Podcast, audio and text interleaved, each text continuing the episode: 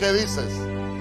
Y usted sabe que nuestro Señor Jesús no dijo nada en contra de aquella mujer, no la condenó, sino que al final le dijo, ni yo te condeno, vete y no peques más. Entonces como que la llevó a donde había, donde había cometido el error para que pudiese seguir su camino. Entonces, mire usted, esa, eso es lo que, lo que se conoce como, como reivindicación, que Dios quita hasta las injurias. Las injurias son aquellas cosas que han hablado de nosotros que nos causan vergüenza. ¿Por qué? Porque a esa mujer la exhibieron públicamente, pero ya se dio cuenta que el Señor no la, no la condenó.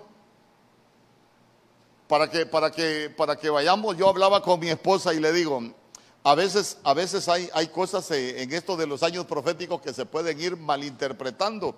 Y yo no es que me las sé todas, yo le pido al Señor que me ayude. Pero fíjese que, que, la reivindicación nosotros no la podemos confundir con la misericordia y le voy a explicar por qué. Por ejemplo, eh, Proverbios capítulo 28, verso 13, la Biblia dice, el que encubre su pecado no prosperará, pero más el que lo confiesa y se aparta alcanzará misericordia, pero alcanzar misericordia es alcanzar perdón. Pero si usted se fija y usted va sumando la palabra, porque el Salmo 119, 160 dice, la sumatoria de tu palabra es, es verdad.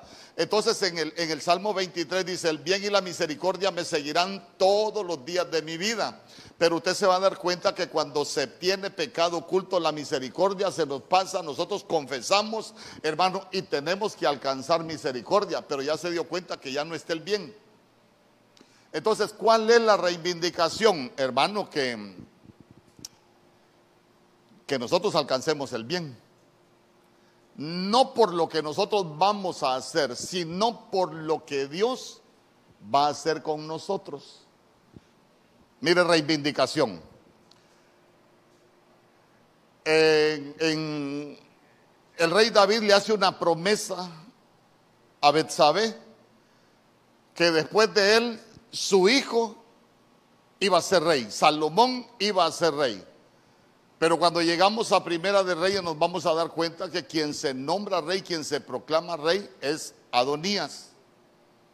Entonces, miren, miren las figuras, por, por eso es que es importante entender, la Biblia dice que todo es figura y sombra. En el Antiguo Testamento lo que aparecen son las figuras, nosotros tenemos que aprender a interpretar la sombra, lo que proyecta, lo que, lo que, lo que nos enseña el Antiguo Testamento. ¿Por qué? Porque Primera de Corintios capítulo 10, allá por el verso 11, dice que todo lo que aconteció quedó escrito como ejemplo para nosotros. Entonces, mientras más entendamos las figuras y podamos interpretar las sombras, de más bendición van a ser para nosotros. Entonces, mire, aquí está, aquí está David haciéndole la promesa a Betsabé de que cuando él ya no esté en el trono, quien iba a gobernar era Salomón. Pero usted se va a dar cuenta que David está vivo y el que empieza a reinar no es Salomón, sino que es Adonías. Figuras. David es figura del Señor. Salomón es figura nuestra. Y, usted se va a dar cuenta que, que, que es figura de la iglesia. Pero Natán el profeta es figura del Espíritu Santo. Entonces viene Natán, le dice a Betsabé que vaya delante del rey y le diga que quien tiene que reinar es su hijo. Entonces, claro, viene, viene, viene Betsabé, que es figura de la iglesia, que somos nosotros, va delante del rey y le dice, tú me hiciste una promesa. Mire usted lo que es reivindicación, porque, porque reivindicación es algo a lo cual nosotros tenemos derecho, pero podemos haber sido despojados o estamos a punto de perderlo, pero la promesa es nuestra. Entonces va delante de David y le dice, rey, tú me prometiste que quien iba a reinar después de ti es mi hijo Salomón. Ah, entonces vino el rey, agarró a Salomón y lo nombró rey. Yo le pregunto, ¿qué hizo Salomón? Pero eso es reivindicación. Que nosotros únicamente vamos delante del Señor, nos presentamos delante del Señor. Señor, tú me hiciste una promesa yo iba a reinar, pero ya viste que, que, me están despojando del trono, ya viste que me están despojando de mis hijos, me están despojando de mi familia, y el Señor en su justicia va a actuar, dígame conmigo. Me explico lo que, lo que uno puede ir entendiendo de lo que es reivindicación. El derecho natural, moral o legal. Nosotros tenemos derechos porque somos hijos de Dios. Nosotros somos los, derechos, los que tenemos derechos sobre las promesas. Nosotros somos los que tenemos derechos sobre Canaán, sobre la bendición que Dios tiene para su pueblo. Dígame conmigo, imagínese usted. Y un día los vamos a estudiar a plenitud. Otra de las figuras hermosas de reivindicación es con Caleb. Le habían hecho una promesa a Caleb, sí, cuando llegaron al Jordán, que fueron a reconocer, ¿se recuerda? Ahí recibieron la promesa de que él iba a tener heredad en Canaán. Empiezan todas las tribus a tomar posesión de Canaán, pero a Caleb no le dieron nada. A solo Josué y Caleb, porque tuvieron un espíritu diferente, van a tener herencia en Canaán. Estos no se van a morir postrados en el desierto. Pero usted se va a dar cuenta que habían pasado 45 años y Caleb no había recibido nada. Pero él va donde Josué, y Josué es Yeshua, es Jesús en español. Y llega y le dice, Josué, Hace, teníamos la edad de 40 años cuando el Señor nos hizo una promesa, cuando el Padre nos hizo una promesa de que íbamos a recibir herencia aquí en Canaán. Han pasado 45 años y yo no he recibido nada.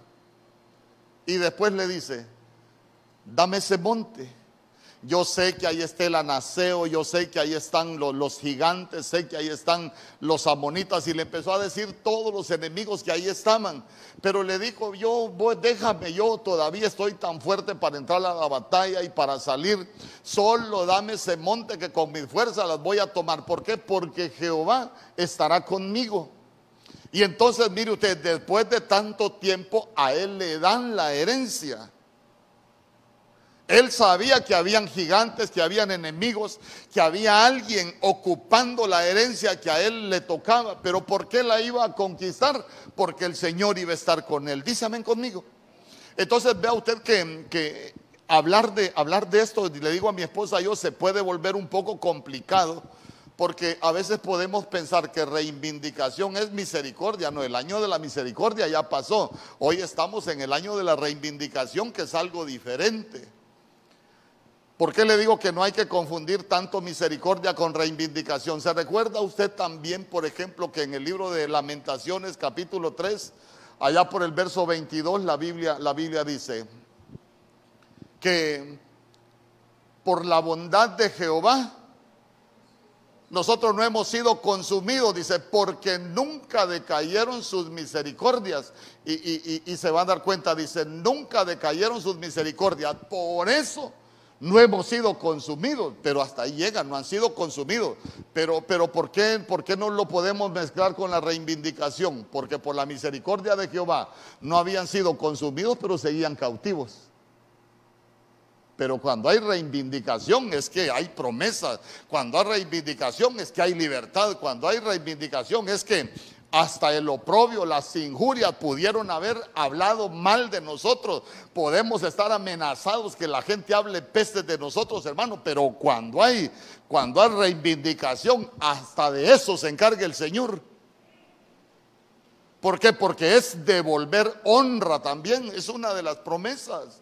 Porque dice que el Señor honra a los que le honran. Entonces, mire, Siempre me voy a, tomar un tiempecito para, explicar bien esto de la reivindicación, porque nosotros más que nadie necesitamos tener una buena semilla, porque si tenemos una mala semilla al final, hermano, vamos a, tener una mala, una mala cosecha y en la medida que nosotros entendamos eh, de qué se trata la reivindicación, creo que mejor provecho vamos a, a sacar. ¿Por qué? Porque hasta hasta para presentarse delante del Señor con una petición, uno lo hace de mejor manera. En Primera de Juan capítulo 3 verso 1, quiero que me acompañe, Primera de Juan capítulo 3 verso 1. Hoy yo, con la ayuda del Señor, quiero, quiero hablarle de la reivindicación de los hijos. En la mañana hablé algo, hoy voy a hablar algo también de la reivindicación de los hijos. Y miren lo que dice Primera de Juan capítulo 3 verso 1.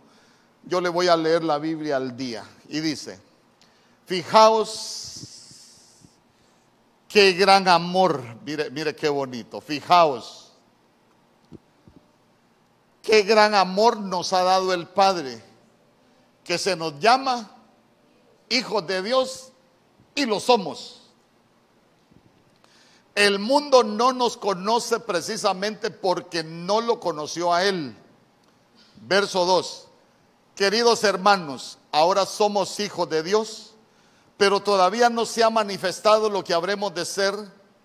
Sabemos, sin embargo, que cuando Cristo venga seremos semejantes a Él, porque lo veremos tal como Él es. Entonces, entonces mire qué bonito. Ahora somos hijos de Dios. Pero primero comienza hablando, mira cuán amor nos ha dado el Padre. ¿Se recuerda usted, por ejemplo, en Juan capítulo 3, verso 16? Que la Biblia dice que de tal manera amó Dios al mundo que dio a su Hijo unigénito para todo aquel que en él crea, no se pierda, más tenga vida eterna. Entonces, entonces nosotros vemos ahí la, la manifestación del amor de Dios hermano, que, que, no negó ni a su hijo. Imagínese usted, imagínese usted a ese, a ese Cristo, a ese que vino a cumplir esa comisión, que cuando usted lee Filipenses capítulo 2, se va a dar cuenta que Él era, Él existía en forma de Dios, pero Él no se aferra de eso, sino que por amor a usted y a mí, hermano, se despoja de, de todos sus atributos divinos, viene como siervo, después sigue descendiendo a la condición de hombre y estando en la condición de hombre se hace maldición por nosotros. Imagínense, imagínense qué, tanto sería el amor del Señor. Es como que, como que le preguntaran, le preguntaran a usted, eh, hermano, fíjese que tenemos una infección ahí en la, en la iglesia y que Dios nos guarde. Imagine, imagínese usted, hermano, fíjese que tenemos un problema con, con una infección ahí en la iglesia y necesitamos que, ¿cuántos somos padres aquí? Y que le digan a usted, necesitamos que nos ofrende a su hijo porque le vamos a sacar toda la sangre para poder inyectar a los hermanos. ¿Qué haría usted? Fíjese que ahí está la hermana fulana de tal, no, por mi parte que se muera, pastor. Entonces, entonces imagínese, imagínese, nosotros somos hijos por amor porque el Señor nos amó, diga, porque el Señor nos amó primero. Por eso, por eso es que es que nosotros somos hijos. Fíjese que a veces hay tantas cosas que, que se pueden hablar y que se pueden decir, pero nosotros somos hijos del fruto del amor de Dios para con nosotros. Por eso dice, mira cuán amor nos ha dado el Padre, hermano, que nosotros fuimos hechos hijos de Dios. No teníamos derecho pero porque el Señor nos amó, nosotros llegamos a ser hijos. Por eso es que la Biblia dice que en Juan, en, Juan capítulo 1 que a los suyos vino y, a los, y los suyos no le recibieron, pero a los que le recibimos nos dio el privilegio de llegar a ser hijos de Dios. Y nosotros vamos entendiendo que no todos somos hijos de Dios. Yo se lo explicaba hoy en la mañana y, no me voy, a, no me voy a, detener por eso. Entonces, mire, por el amor con el que el Señor nos amó, dice que Él nos amó primero, pero yo le pregunto, ¿dónde nos amó el Señor? ¿Dónde nos amó el Señor? En el cielo. Yo le pregunto, ¿dónde está su ciudadanía? A nuestra ciudadanía, dice la Biblia, que está en el cielo. Nosotros somos ciudadanos del cielo en proceso de restauración de lo que corrompió la serpiente en el, eh, eh, en el, huerto para poder volver a estar con el Señor. Entonces, mire, a nosotros aparte de que nos amó en el cielo, el Señor hasta nos enseñó en el cielo. Guárdese esto, nosotros fuimos discipulados en el cielo. Nosotros ya veníamos, ya veníamos predestinados para ser salvos. Usted no vino por casualidad. Usted está aquí porque es hijo. Ya lo habían escogido. Dice, ven conmigo. A ver, ¿qué dice la Biblia en Juan capítulo 6, verso 45? ¿Qué dice nuestro Señor Jesús? Todo el que aprendió de mi Padre viene a mí. Y yo le pregunto, ¿dónde nos enseñó el Padre? En el cielo. Entonces todo lo que a nosotros nos, nos enseñaron, nos pusieron un diseño allá en el cielo, nos pusieron un receptor en el cielo para que cuando nosotros estuviésemos aquí en la tierra, hermano, un día íbamos a sentir ese llamado de, de venir y reconocer a Jesús como nuestro Señor y Salvador. ¿Por qué? Porque nosotros teníamos el diseño de hijos. Mire lo que dice Efesios capítulo 1, verso 5.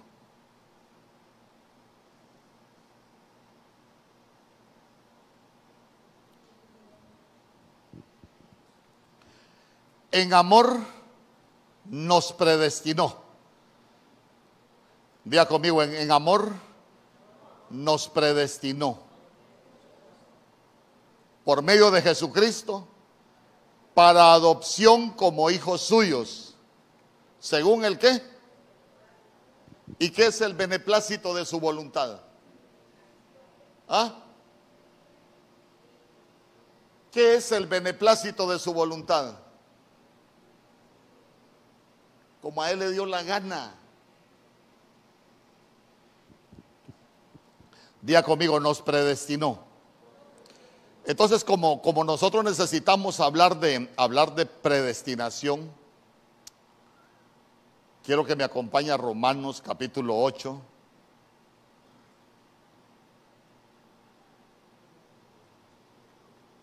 Verso 29. O verso 28.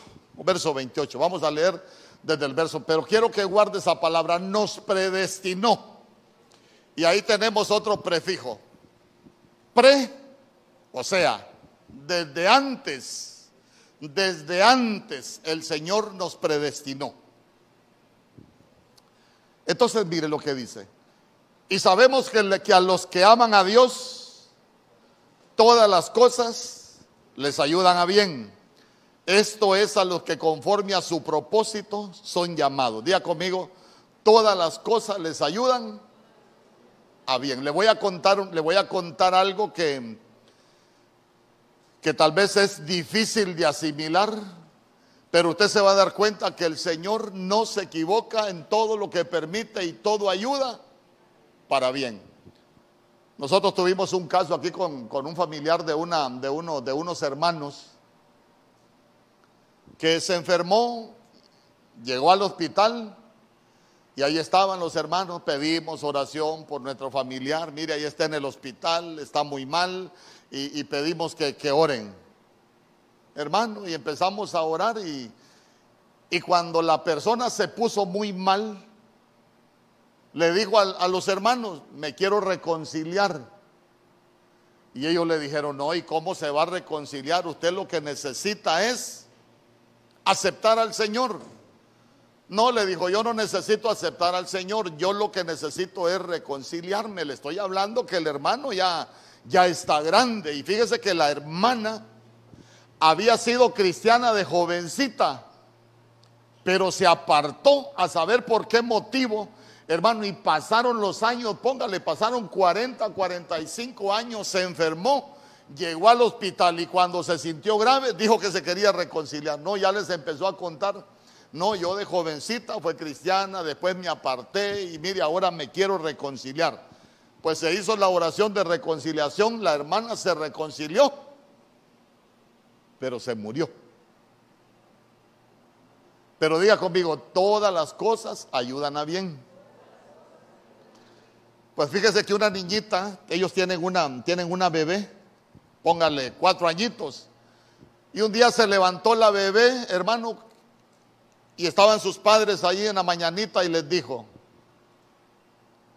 mi mamita, cuando estaba aquí en la tierra, estaba perdida. Pero hoy que está en el cielo, está salva. Entonces yo le pregunto, ¿para qué la enfermaron? O sea que estando sana no se hubiera reconciliado, se hubiera perdido. Pero la tuvieron que llevar, hermano, es como, como quien dice, no querés eh, volverte, voy a... ¿Cuánto, ¿A cuánto les tocó sufrir para venir al Señor? Ay, hermano, si yo le, si yo le contara qué es lo que no vivimos nosotros, hermano, y éramos tan tercos, hermano, tan tercos. ¿Y sabe cuál es el problema? Que a veces uno cuando está bien económico cree que son bendiciones de Dios y uno y mucha gente vive bajo ese engaño. Perdóneme, tener dinero no es estar bendecido por Dios. Tener dinero es gozarnos todos estar bendecido por Dios, perdón, es gozarnos todo lo que Dios nos ha dado. Alcanzar esa, esa prosperidad. Entonces imagínese usted, ¿quién iba a pensar que por la enfermedad la hermana se iba a reconciliar y, y para arriba? ¿Se recuerda usted del ladrón de la cruz? Si no lo crucifican, usted lo hubiera seguido robando. Pero cuando estaba en la cruz, hermano, ser crucificado en ese tiempo era difícil. Pero imagínese usted que estando crucificado en la cruz tuvo la revelación, era predestinado, yo le he dicho, yo le he dicho, era predestinado porque no diezmó, no ofrendó, no sirvió, no se bautizó, no hizo nada. Pero Señor, acuérdate de mí cuando vengas en tu reino. Ah, de cierto, de cierto, te digo hoy que tú estarás conmigo Diga conmigo, predestinado. Yo sé que algunos vinieron aquí muy dañados, pero qué bueno que ahora está aquí, porque de otra manera no hubiera venido. Pero todas las cosas nos ayudan para bien. Diga conmigo, todas las cosas nos ayudan para bien. Hermano, es que cuando somos predestinados, ¿sabe qué? El Señor nos ama y el Señor todo lo que va a permitir en nuestras vidas es con un propósito. Mire, yo soy cristiano de, segunda generación, pero a regañadientes. ¿Por qué? Porque mi papá era un hombre así bien, bien, con un su carácter, hermano, bien, bien difícil. Yo me recuerdo que él se enfermó y tenemos una tía en Teucigalpa que es cristiana de años, pero mi papá de la religión nada quería saber más por, por, el tipo de pastor, que qué pena que hay allá en, el lugar donde yo nací. Terribles, hermano. Pero de pronto le dio cáncer a mi papá. Y estando enfermo, yo me recuerdo que en ese tiempo mi carácter era igual al de él. Éramos así igualitos los dos. Toscos los dos. Y mi tía me dijo, mira, traje unas hermanas de intercesión para que vengan a orar por tu papá. Estábamos en Tegucigalpa. Y le dije yo, papá, fíjese que andan unas, personas de una iglesia que quieren orar para usted. Yo no necesito que nadie ore por mí, me dijo. Entonces yo le dije, aunque sea por cortesía, salga que la gente dejó de hacer las cosas que estaba haciendo por venir a orar por usted, aunque sea agradecido, debería de ser. Yo he hablado con mi papá, yo. Es que usted no sabe cómo era el carácter de mi papá, y yo así era también. Entonces salió, hermano, salió. Pero algo pasó que le cambió a mi papá y se convirtió. Y, fíjese que mi papá se murió. Pero ¿sabe qué es lo más tremendo? Que, que, yo cuando me acuerdo, digo yo, y así perdí un montón de años en la calle, yo arruinándome la vida con la experiencia que tuvo mi papá, porque fíjese que mi papá estaba acostado Y un día le dijo a mi mamá vieja, me voy, le dijo. ¿Y para dónde vas? No, le dijo, ya, ya se me acabó el tiempo aquí en la tierra, le dijo, así que me tengo que ir. Oiga bien, una plática. Imagínense que, que, se despierte uno y que, y que su mujer le diga, viejo, me voy. Entonces mi mamá dice que le dijo, Mariano, ¿y para dónde vas? No, le dijo, ya me voy con el Señor. ¿Y por qué decís que te tenés que ir?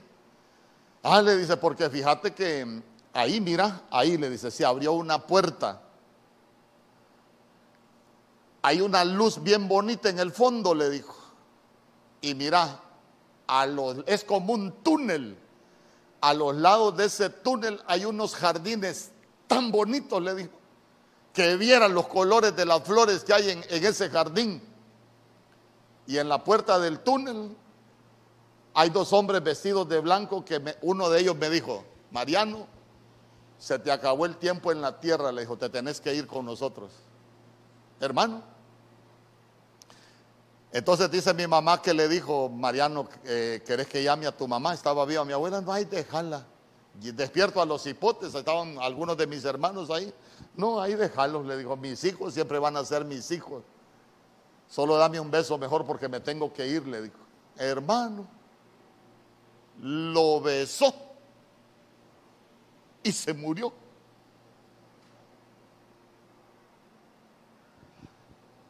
Digo yo, predestinado, predestinado. Y nosotros estamos aquí porque por amor fuimos predestinados. Entonces nosotros somos hijos. Diga conmigo, yo soy hijo. Es que mire, nosotros tenemos que, llegar a ese nivel de sentirnos hijos porque, porque el cristiano tiene que aprender, o todos tenemos que aprender algunas cosas. Yo le digo, algunos dicen, eh, eh, eh, al taller del maestro vengo, pero si nosotros tenemos al Señor como, como maestro, únicamente nos va a enseñar. Y si venimos a su taller, únicamente nos va a hacer reparaciones. Si nosotros se recuerda a usted, ah, ustedes dicen que soy maestro y señor, bien ha dicho porque soy, pero yo soy señor y maestro, entonces se le puede reconocer también como señor.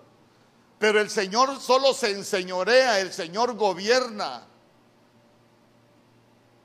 Pero es muy diferente tener a Dios como Padre. ¿Y sabe cuál es el problema? Nosotros somos los únicos, hermano, que tenemos el privilegio de llamar a Dios Padre. Y si Él es nuestro Padre, nosotros tenemos el privilegio de acercarnos a Él como hijos. Se recuerda la oración, mire, cuando entren al aposento, cierren la puerta y saben qué, cuando vayan a orar, Padre nuestro que estás en el cielo. Hermano, ninguna respuesta es diferente a la del Padre. La mejor respuesta que nosotros podemos tener del cielo es cuando nos acercamos al Señor como padres.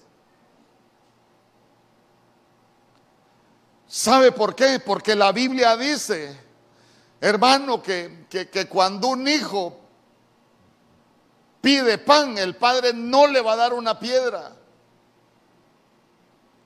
Yo le pregunto, sus hijos, usted se ha enojado alguna vez con sus hijos. ¿Verdad que se ha enojado con sus hijos? Yo le pregunto, ¿los ha echado al basurero usted porque se ha enojado con sus hijos? Se anda buscando el, mejor, el, eh, cualquier momento para volverlos a abrazar. Se anda buscando cualquier ocasión para poder estar con ellos. Se anda buscando cualquier pretexto para poder volver a la misma situación que tenía antes de haberse enojado con ellos, aunque uno se enoje. Por eso es que, por eso es que nosotros nos damos cuenta que, hermano, el Señor es, es lento para la ira y sabe qué. Tenemos el mejor padre, aunque seamos los peores hijos.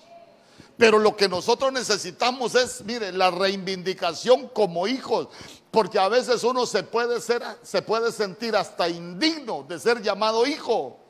Se recuerda el pródigo despilfarrador de todo lo que el Señor le había dado. Y él en un momento dijo, yo no soy digno de ser llamado tu hijo. Pero usted se va a dar cuenta que cuando él volvió a la casa del Padre no hubieron reproches. Lo que hubo en la casa del Padre fue fiesta. ¿Por qué? Porque el hijo muerto había vuelto a la vida. ¿Sabe qué? Aquel que andaba alimentando cerdos, alimentándose con los cerdos y cerdos son espíritus inmundos había vuelto a la casa. ¿Y qué dijo el padre? Pronto traigan el mejor vestido. Oiga bien, hermano, yo digo, y que el Señor nos guarde. Imagínese el hijo, fue a derrochar, fue a vivir perdidamente y volvió a la casa. Y, y yo me imagino que, ah, mira cómo viene este, desgraciado que fue a derrochar la herencia, a malgastar todo tanto que trabajé yo para, para darle todo lo que fue a malgastar y miren qué condición venís. Ya se dio cuenta que no hubieron reclamos en la casa del padre. Solo lo vio venir y ¿qué hizo el padre? ¿Ah? Dice que salió al encuentro y lo abrazó. Imagínese usted, hermano, nosotros podemos ser malos hijos, pero somos hijos. ¿Y sabe qué? Si un día comete un error, no se quede tirado, porque usted tiene un padre. Y tiene un padre que aunque lo discipline, que aunque lo corrige, es un padre que no lo va a menospreciar, que no lo va a echar por la borda, sino que es un padre que lo está esperando. ¿Sabe qué? Si perdió sus vestiduras, le va a dar sus vestiduras. Si perdió el anillo, esa señal de pacto se la va a devolver. Si vino descalzo, lo va a volver a calzar. Pero usted se ha fijado que hay gente que comete un error y se queda tirada. ¿Por qué? Porque no conocen al Dios que tienen por Padre. Nosotros necesitamos conocer a ese Dios que tenemos por Padre. Y se recuerda que David, David, cómo lo había entendido, porque él dijo, aunque tu padre y tu madre te dejaren, con todo Jehová me recogerá. Mire, mire qué conceptos el que, los que tenía David y qué enseñanza la que nos da David. ¿Por qué? Porque David fue menospreciado por sus padres. ¿Sabe qué? David dijo, en pecado me concibió mi madre, en iniquidad fui formado y en pecado me concibió mi madre. Él sabía, pero, pero él se aferró al Padre que tenía en el cielo. Entonces, miren, no importa nuestro origen, no importa de dónde venimos, no importa lo que somos, hermano, no importa hasta lo que hemos hecho. Nosotros necesitamos aprender, mire, a conocer a Dios en esa faceta de Padre.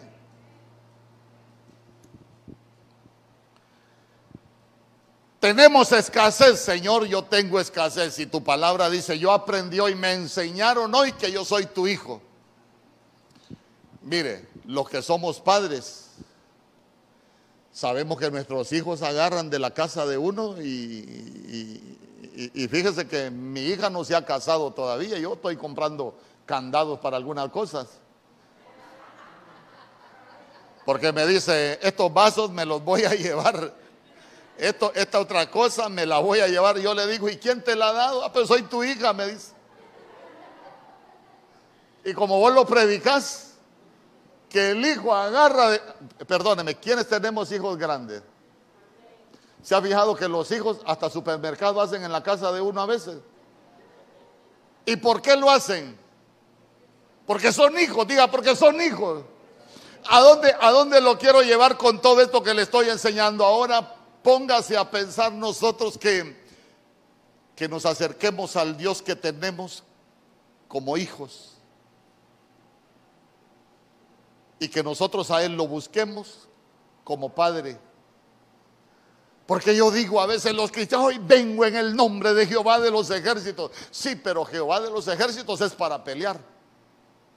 Hoy vengo y, venimos y haciendo tantas cosas. Pero digo yo, mejor si ahí está el, ejemplo de la oración. Cierren la puerta y saben, saben, saben cómo van a orar. Padre nuestro que estás en el cielo. Diga conmigo, yo tengo un Padre en el cielo. Pero que no se le olvide que tiene un Padre en el cielo y cuando usted tenga una necesidad, dígale, Padre, yo soy tu hijo y estoy pasando necesidad.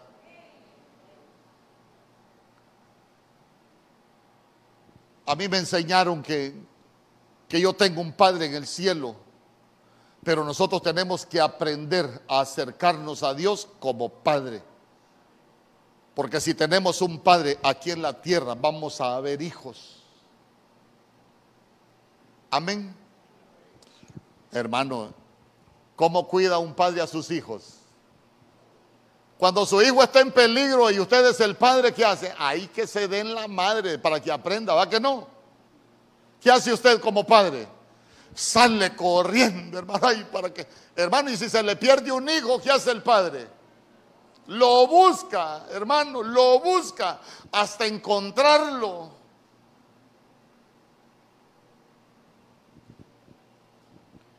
Y si tiene alguna necesidad del hijo, el padre busca cómo suplirla.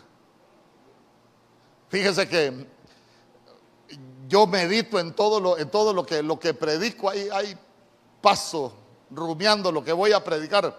Y yo me recuerdo que una vez a una hermana se le golpeó, se le golpeó el niño, no estaba su esposo. Se le rajó en una, en una grada, se le rajó la, mejilla y, la hermana gritaba. ¿ah?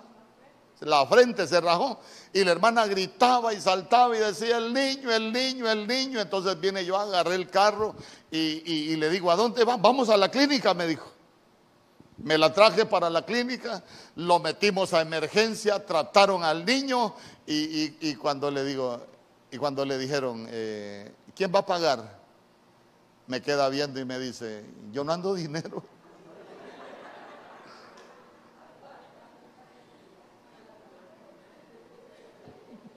Pero ¿qué quería la mamá en ese momento? ¿Qué quería la mamá? Lo más importante era el bienestar de su hijo. A eso, a eso lo quiero llegar, que para el Señor es importante el bienestar de los hijos. Dice amén conmigo. ¿Y sabe qué?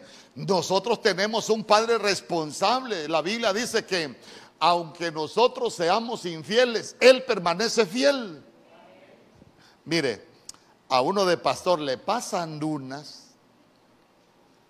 Un día me dijeron, pastor, el, hermano fulano de tal está en la clínica. Entonces yo dije, voy a ir a orar por el hermano. Llego yo y pregunto, perdóneme, estaba fulano de tal aquí internado. Y me dijeron, ¿usted es familiar de él? Mire, le digo, yo yo soy como su papá porque soy su pastor, le digo, y, y yo lo quiero mucho. Ah, qué bueno, me dijo, que usted lo quiere mucho porque se fue sin pagar, me dijo.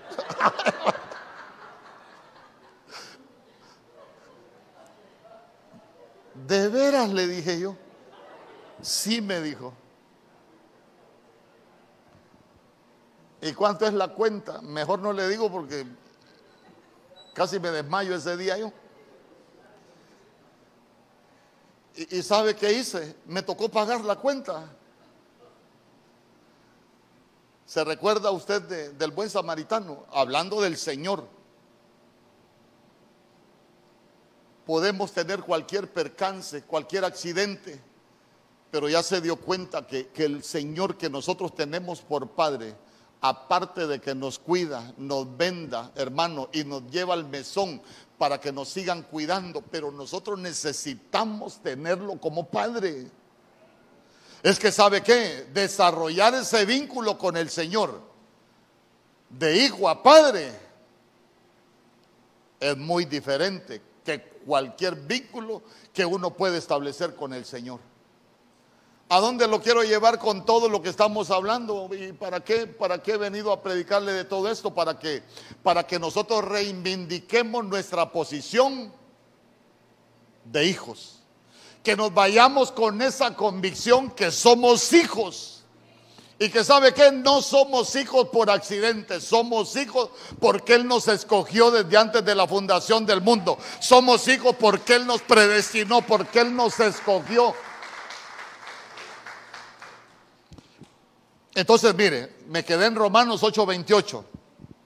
En el verso 29 dice, por los que antes conoció, también los predestinó para que fuesen hechos conforme a la imagen de su Hijo, para que Él sea el primogénito entre muchos hermanos.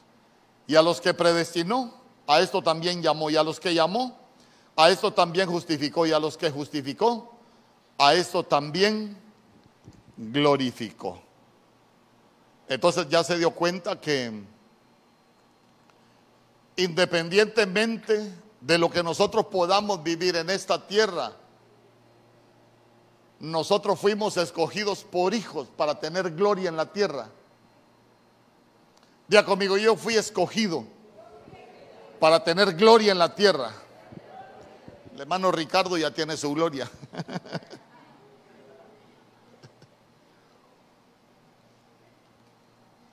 Imagínese usted, imagínese usted, José, con todo lo que vivió José, ¿qué hubiese pensado usted? Que ya no se iba a levantar.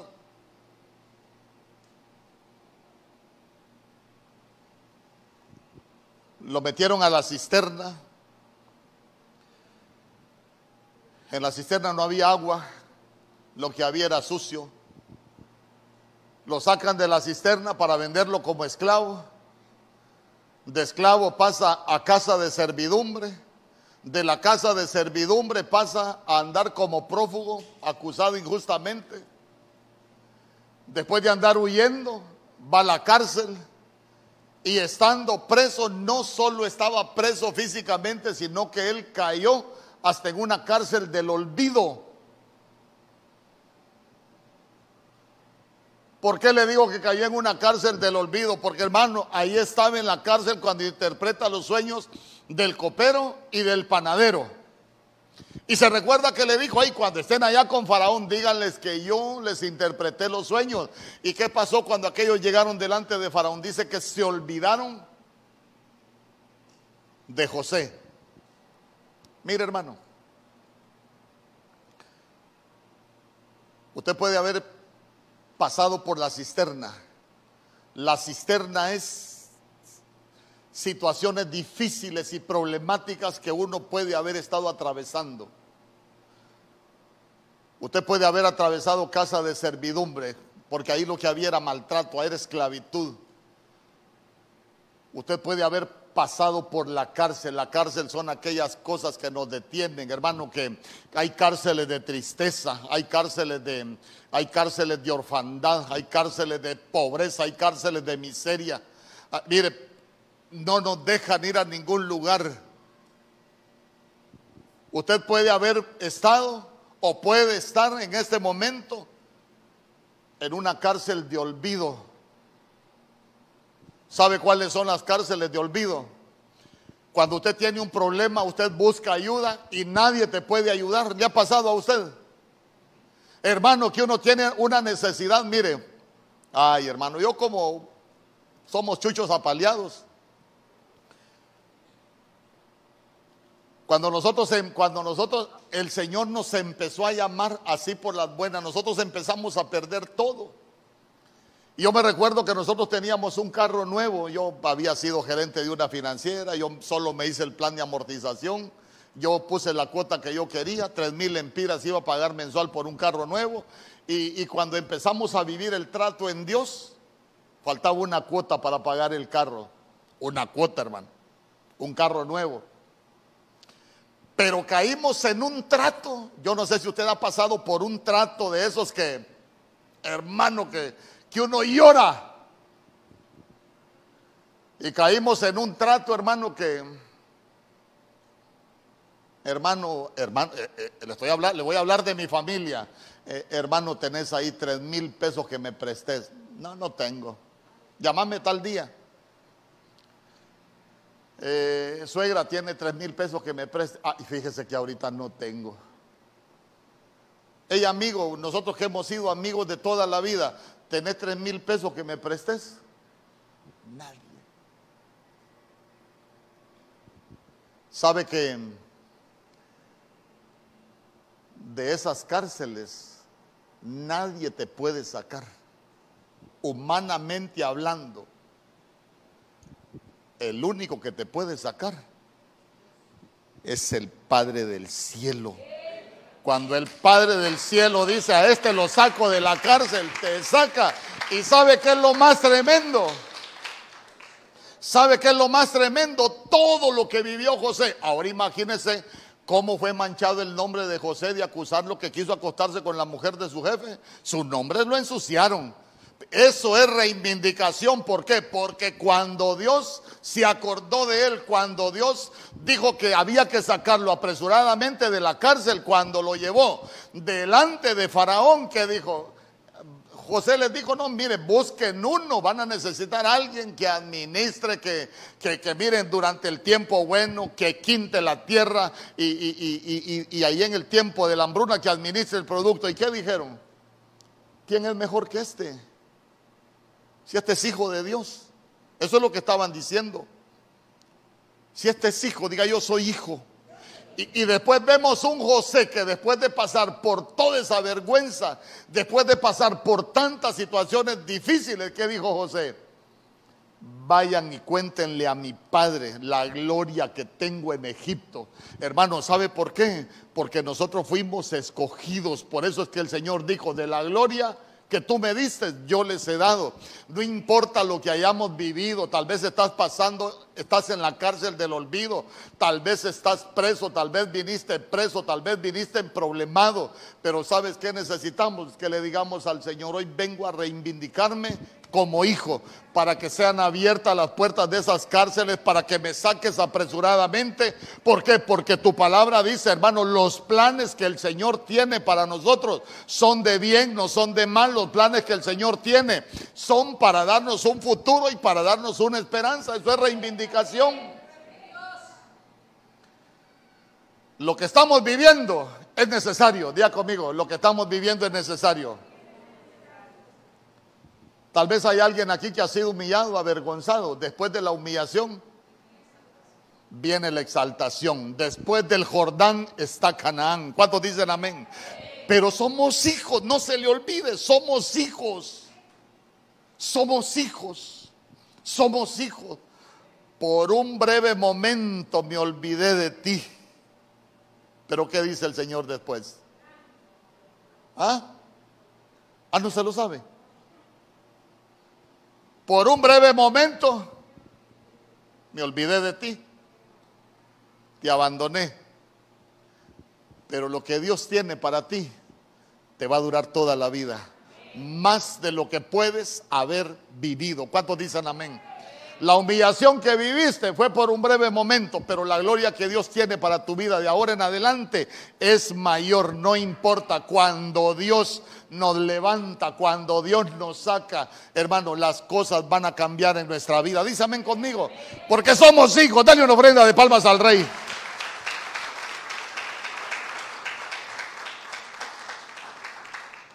Entonces, mire, en Hebreos capítulo 2, verso 14, mire lo que dice la escritura.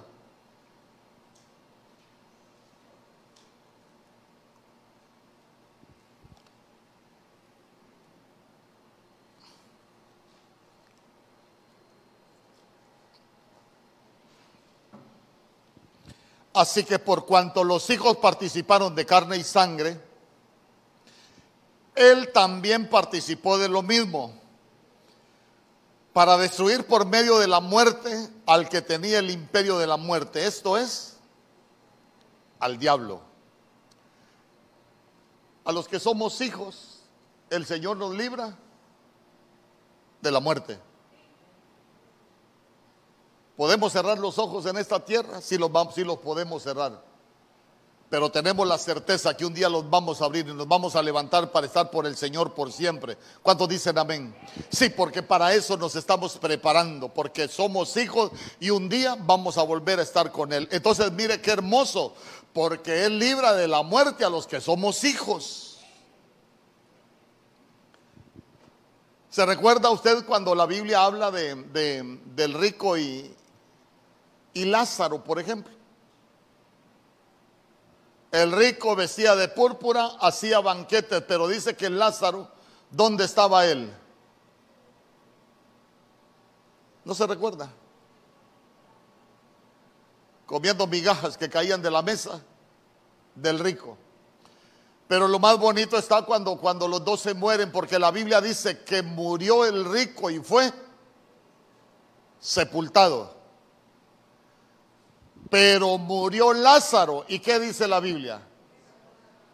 Fue llevado por los ángeles al seno de Abraham. Entonces mire, aquel vestía de púrpura, pero era un hijo falso. Aquel estaba pasando calamidad.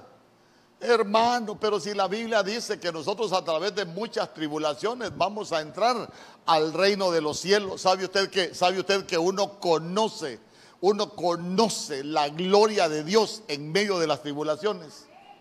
Mire, yo le quiero preguntar, ¿habrá alguien que ha tenido necesidad acá y que, y que Dios le ha proveído? Uno se va a dar cuenta y si nunca hubiese tenido esa tribulación, ¿cómo iba a conocer a ese Dios que provee? ¿Cómo iba a conocer a ese Dios que bendice si nunca tuvo necesidad? Entonces, mire, las tribulaciones en la vida del cristiano son necesarias. ¿Por qué? Porque por medio de las tribulaciones nosotros vamos a conocer la gloria de Dios. Cuando hay enfermedad vamos a conocer al Dios que sana. Cuando hay escasez vamos a conocer al Dios que provee. Cuando no, cuando nosotros estamos pasando necesidad, vamos a conocer al Dios que tiene cuidado de nosotros. Dice, ven conmigo.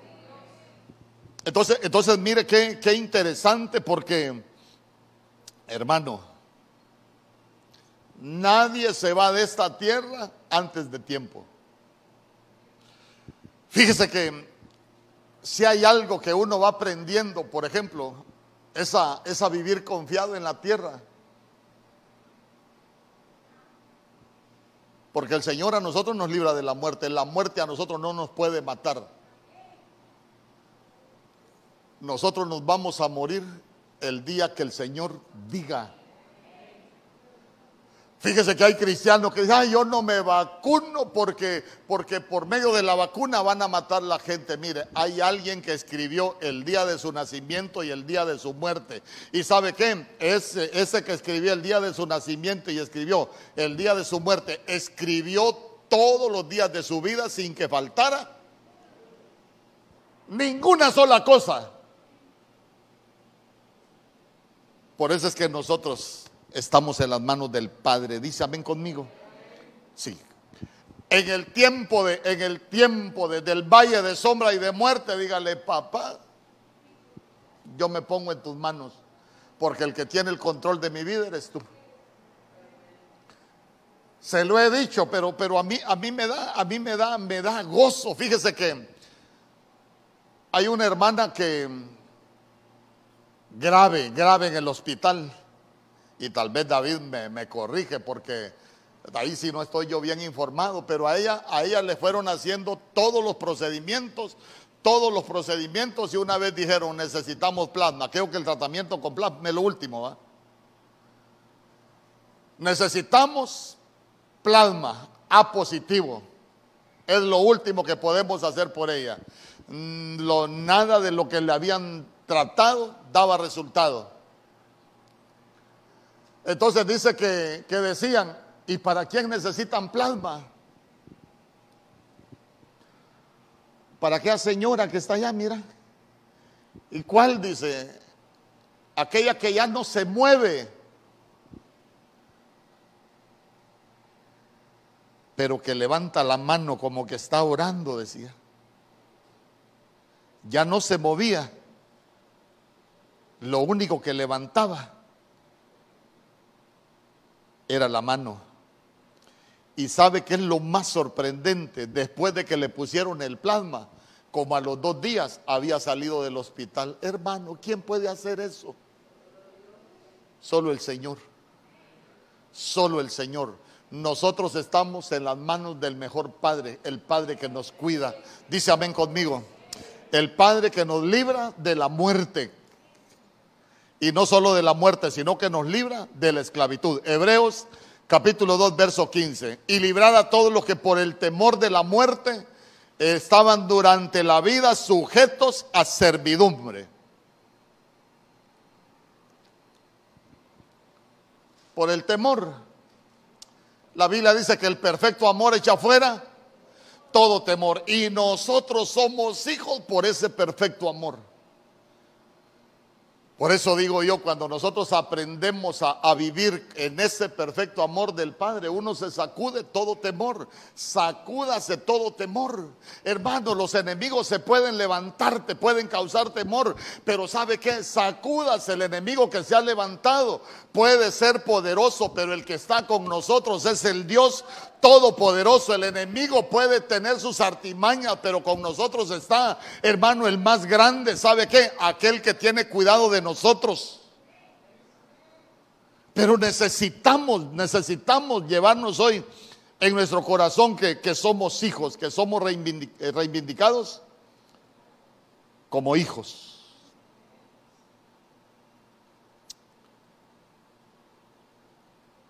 Porque a usted lo escogieron con un propósito. Nos escogieron para ser hijos de luz. Dice la Biblia, porque todos vosotros sois hijos de luz e hijos del día. No somos de la noche, diga conmigo, no somos de la noche, ni de las tinieblas. Nosotros somos hijos de luz. Eh, a veces hay cosas que suceden en nuestra vida que nos van apagando. A veces las tinieblas se levantan en contra nuestra para querernos apagar. Hermano, a veces, a veces hay gente que se levanta y que dice cosas que si uno no tuviese la convicción de que somos hijos de Dios, a uno lo pueden dejar tirado. pero usted es luz. Ya conmigo, yo soy luz. Soy hijo de la luz. Y voy a andar como hijo de la luz. Aunque las tinieblas se quieran levantar, no te van a poder apagar. Ya conmigo. Como soy hijo de la luz, con la luz que yo tengo, voy a erradicar toda tiniebla que se quiera levantar. Ay, hermano, porque a veces, a veces se levantan. Yo, mire, uno como, como pastor, por ejemplo, uno, uno, uno, caramba, cuántas cosas, cuántas cosas se dicen, hermano. De uno hablan por todo, por nada, por mucho, por poco, y por si acaso hablan de uno.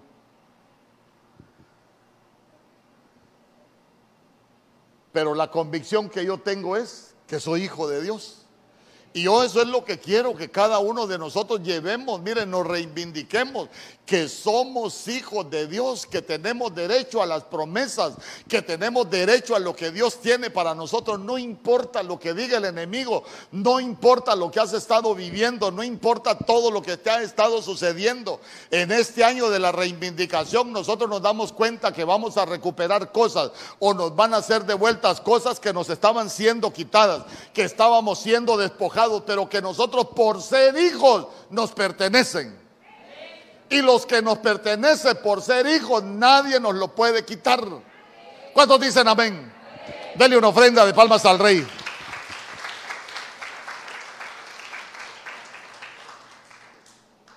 ¿Se imagina usted al Señor viéndonos con ojos de amor? Porque somos sus hijos. Y Él nos ama. El Señor nos ama. No se sienta menos que nadie. No se sienta que no vale nada. Nosotros somos carísimos para el Señor. Nosotros somos valiosos para el Señor porque somos sus hijos. Mire, si yo, yo como quisiera agarrar su corazón y escribirle, nosotros somos hijos de Dios. Hermano, usted ha escuchado gente que dice, yo no me merezco todo lo que Dios me ha dado. Usted ha escuchado gente que así dice. Ay, dice, yo no me merezco todo lo que, lo que, lo que Dios me ha dado. Usted se merece lo que Dios le ha dado y más. Y más. ¿Por qué? Porque no es por nosotros, es por el Dios que tenemos por Padre. Yo quiero que, yo quiero que los hermanos que me van a ayudar con los elementos, si pueden, si pueden pasar.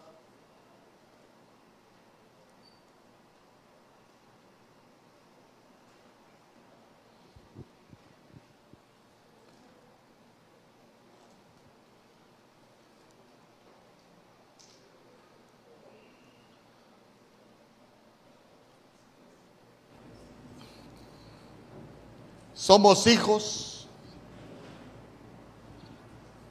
porque nosotros no nacimos de voluntad de sangre, no nacimos de voluntad de carne. Nosotros no nacimos de voluntad de hombre, nosotros nacimos de Dios.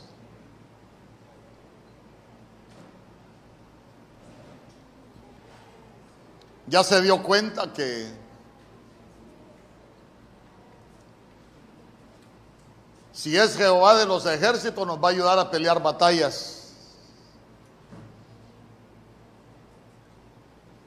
Si es sanador, solo va a sanar. Pero ahora imagínese usted cómo ama un padre. Los que somos padres lo vamos a poder entender mejor. Por eso mire qué hermoso, mira cuán amor nos ha dado el Padre.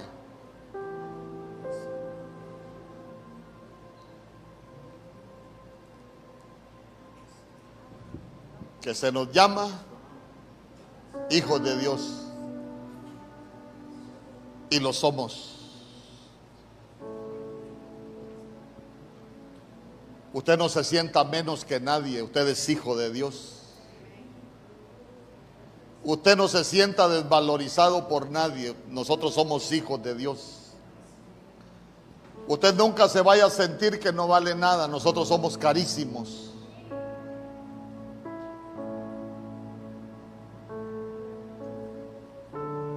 Nosotros no somos hijos por casualidad. Somos parte de un plan. Si pueden comenzar a repartir los elementos, por favor. Somos parte de un plan. Y no de un plan de la tierra, de un plan del cielo. Predestinados.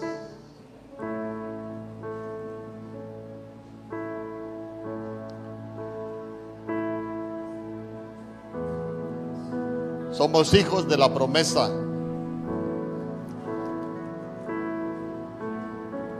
No éramos pero llegamos a ser. En el nombre poderoso de Jesús. En el nombre poderoso de Jesús.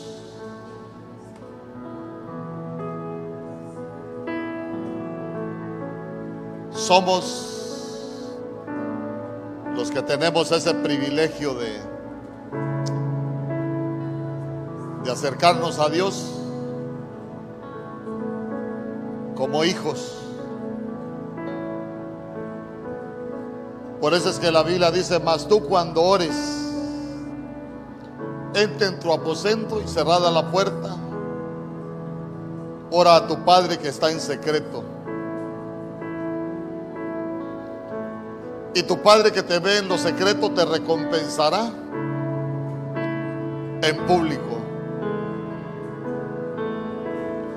Ya se dio cuenta que, cuando estamos orando al Dios que tenemos como Padre, la Biblia dice que no vamos a ser oídos por nuestra palabrería, solo porque vayamos a, a decir tantas cosas. Sino que la Biblia dice que el Padre sabe de qué tenemos necesidad antes de que nosotros pidamos. Mire qué bonito.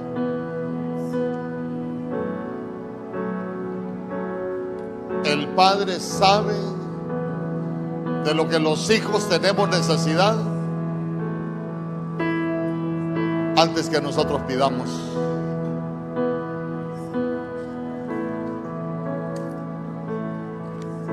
¿Qué padre no conoce las necesidades del hijo?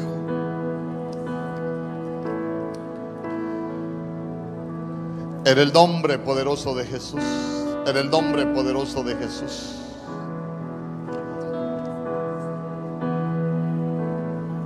Sabe que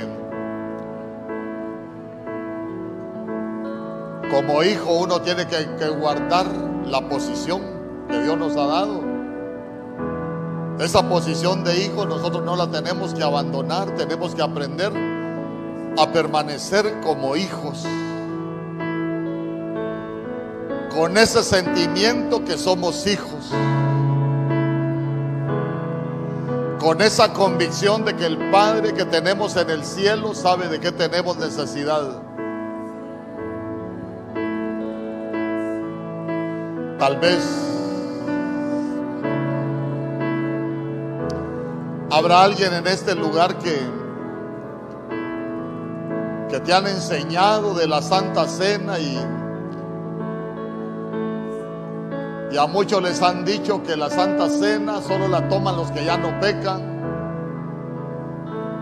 Ahora en algunas iglesias hay hasta requisitos para, para tomar la Santa Cena.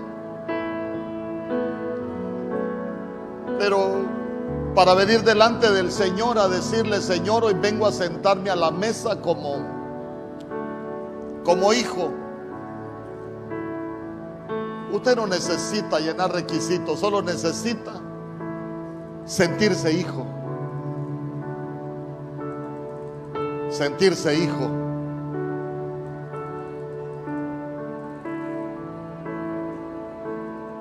Uno se queda sorprendido cuando, fíjese que yo una vez conocí un caso que, que a alguien no le permitían casarse porque no estaba bautizado y no lo, no lo bautizaban porque no lo casaban porque no estaba bautizado y no lo bautizaban porque no estaba casado.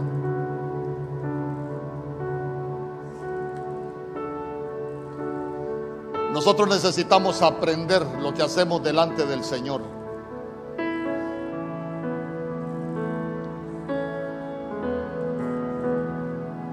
Hoy venimos a sentarnos a la mesa.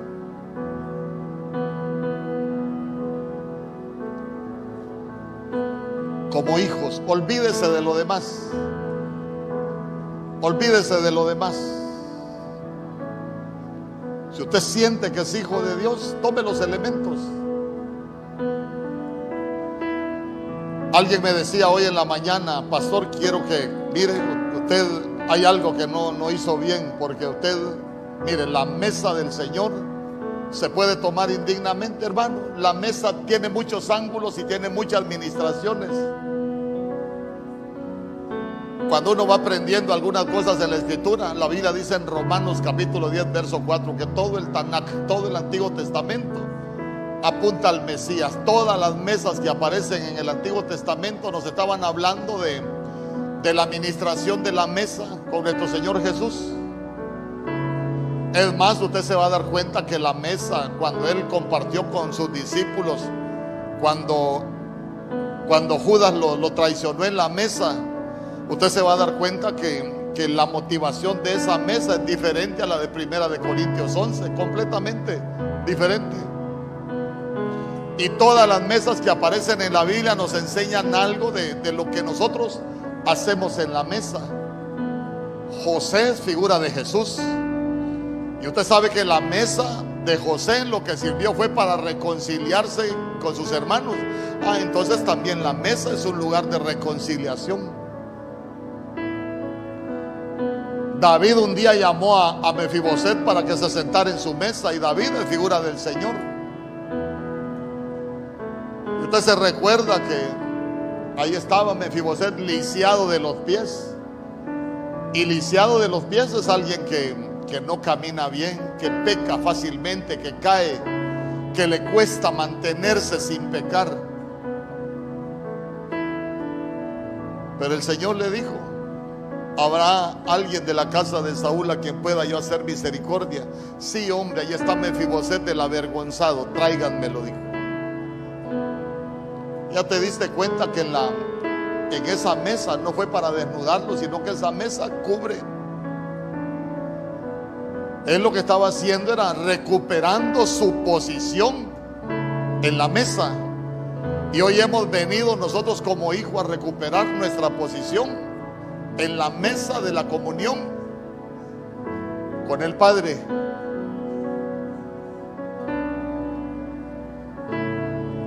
Hoy no estoy ministrando de tomarle indignamente, no le estoy hablando de requisitos.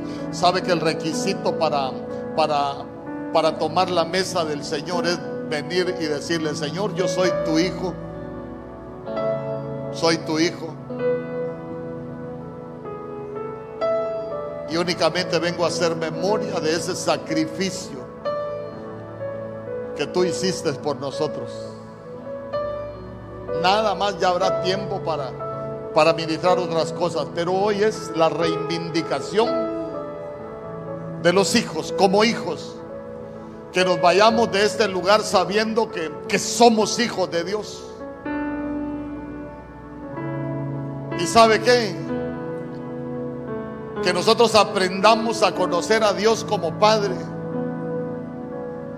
Porque imagínense qué hermoso. La Biblia dice que el Padre sabe de lo que los hijos tienen necesidad. O sea que uno ya no tiene ni que andar explicándole al Señor, Señor, yo soy tu hijo. Y tú sabes de qué tengo necesidad.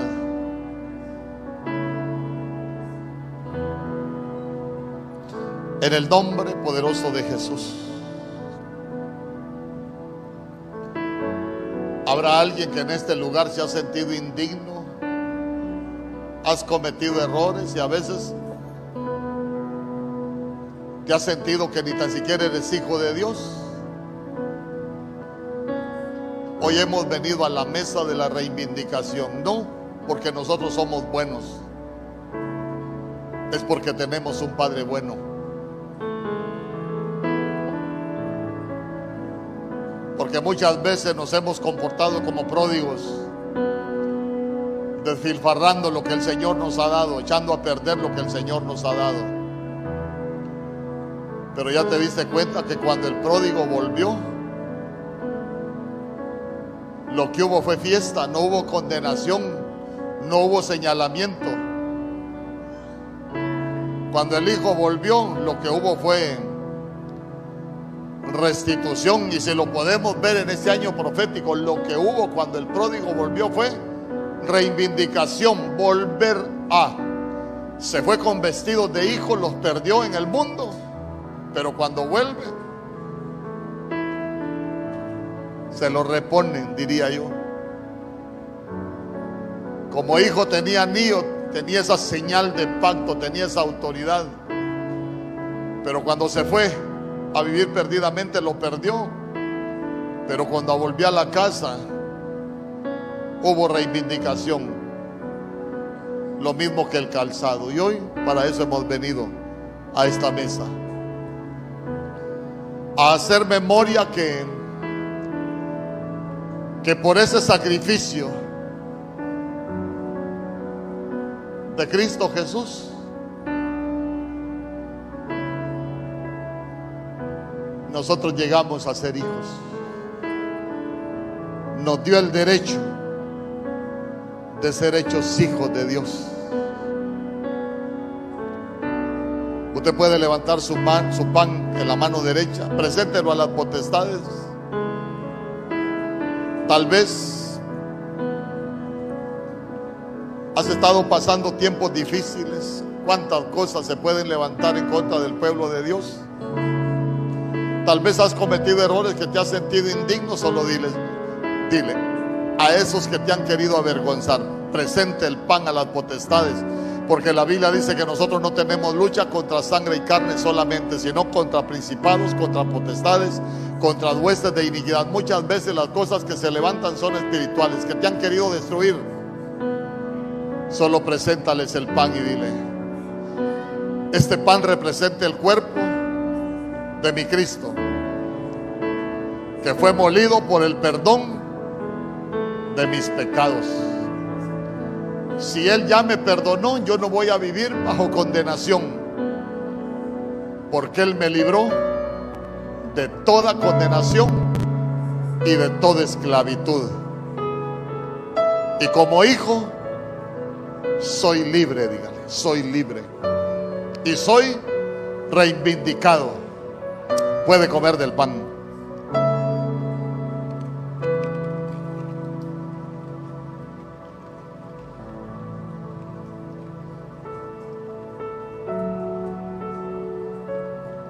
Todo es por amor.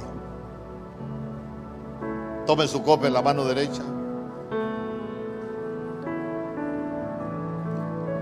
Vino que,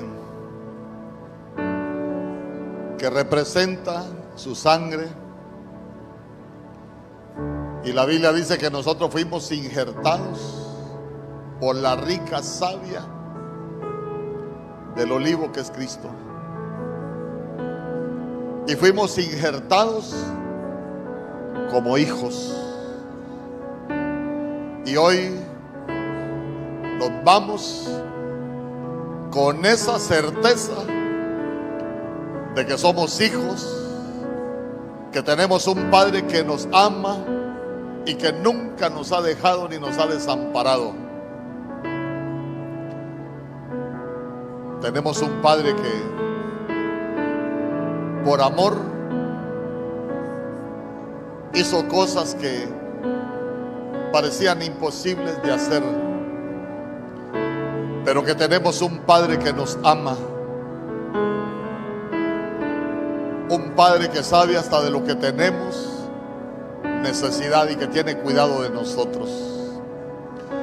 Señor, te damos gracias por esa sangre derramada en esa cruz por ese sacrificio tuyo, Señor, que nos dio el derecho de llegar a ser hijos, hijos del mejor Padre. Puede beber de la copa.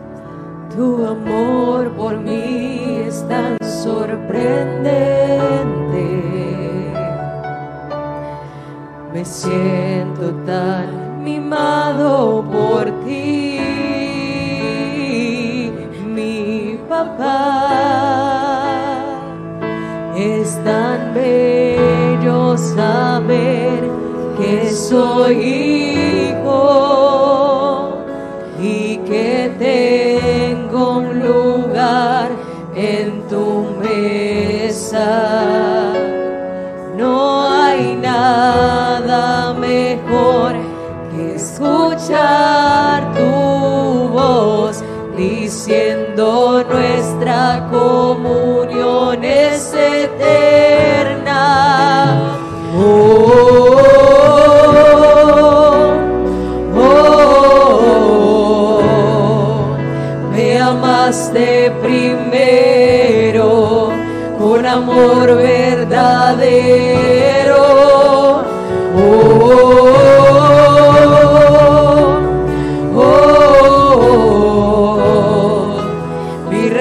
Siempre me habrá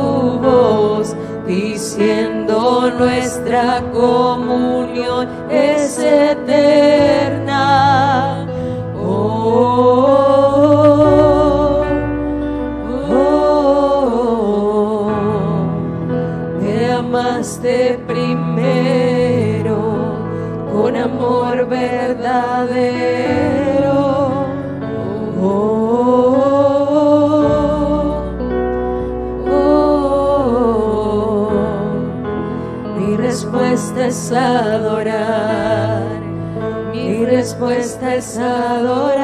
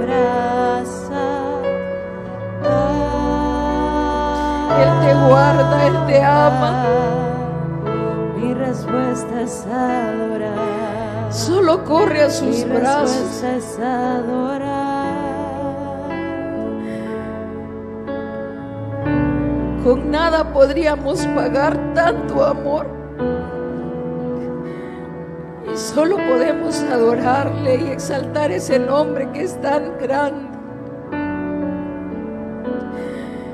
Gracias te damos, mi Dios. Dele gracias al Señor.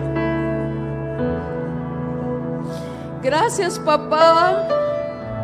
¿Sabe que cuando usted le dice Abba, dice que esa palabra es papito? Papito, aquí estamos.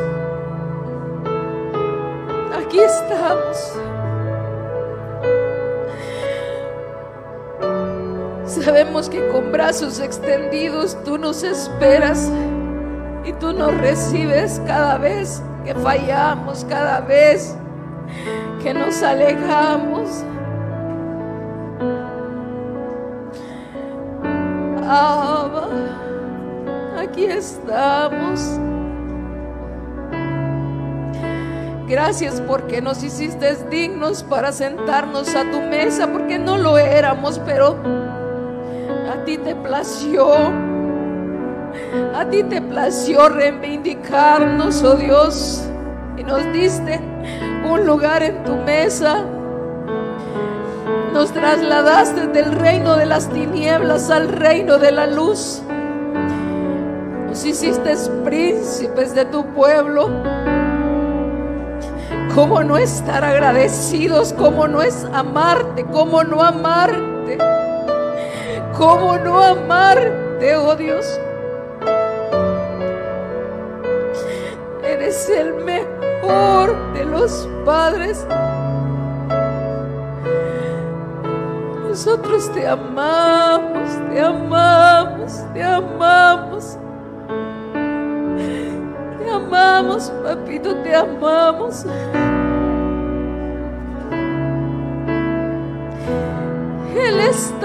Aquí, Él está aquí. déjate abrazar, solo déjate amar.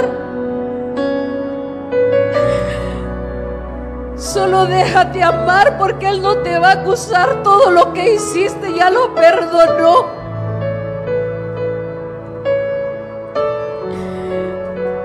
Y lo echó al fondo de la mar y dice que no se vuelve a acordar de ninguno de tus pecados.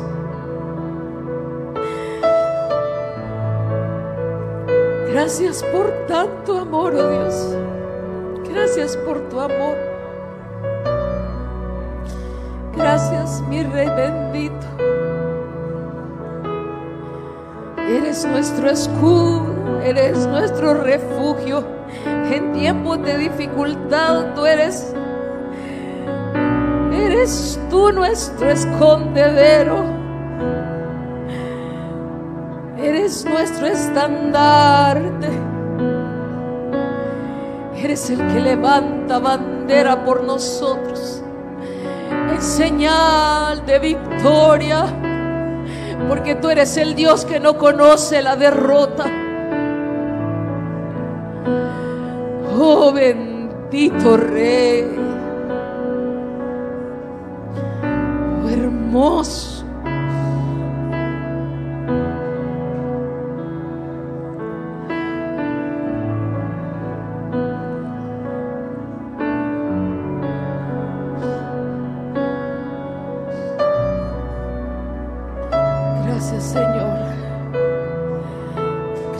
Padre Santo.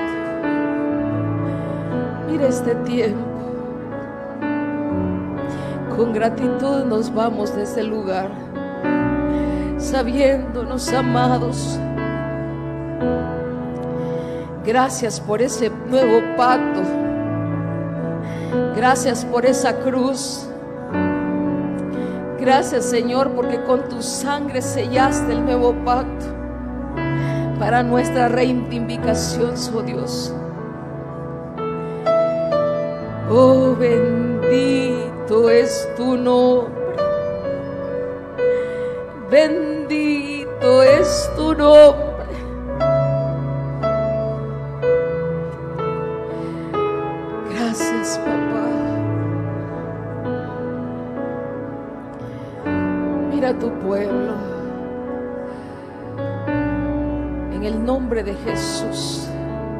Levanta muros ante muros, oh Dios.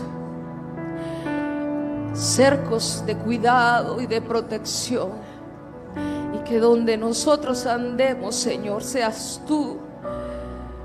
Señor, nuestra retaguardia y sabemos que vas al frente como poderoso gigante. En el nombre de Jesús, Señor, que no se nos olvide que tú eres el Dios que nos guarda. En el nombre de Jesús, Señor, mira la semana que viene, Padre Santo, que cada necesidad tú puedas proveer, que cada necesidad de tu pueblo, Señor, seas tú. Extiende tu mano de favor, Padre. Señor, el que necesita sanidad, que tú puedas extender sanidad. Aquel que necesita, Señor, restauración en, en sus finanzas, que seas tú el Dios que provee. En el nombre de Jesús. Que no sea avergonzado tu nombre. Que no sean avergonzados tus hijos. Porque todo aquel que pone en ti su confianza no saldrá avergonzado. Señor, que cada necesidad tú las conoces. Que sea tu mano, mi Dios, en el nombre de Jesús. Guárdales, guárdales, mi Dios. Gracias te damos, Padre. Gracias, Hijo. Gracias, Espíritu Santo. Amén y amén. Que Dios le guarde, que Dios le bendiga. Vaya en paz y vaya con la bendición de nuestro Dios.